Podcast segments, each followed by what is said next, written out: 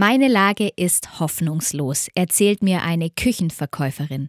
Der Grund dafür, das Gehalt der Verkäuferin ist verkaufsabhängig. Weniger Umsatz, weniger Gehalt. Und weil die Leute zurzeit nicht mehr genug einkaufen, kann sie kaum noch von ihrem Verdienst leben.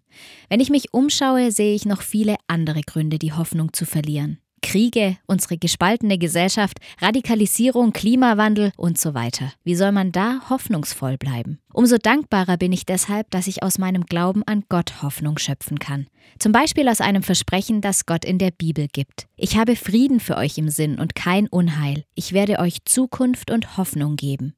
Vieles davon sehe ich gerade nicht und trotzdem gibt es mir Hoffnung, weil es meinen Blick weitet, weil mir der Silberstreif am Horizont Mut macht, weiterzugehen und weil ich weiß, Gott geht mit mir durch die Tiefen meines Lebens. Sein Versprechen gibt mir Kraft, die Krisen durchzustehen. Bei Gott hat die Hoffnung das letzte Wort.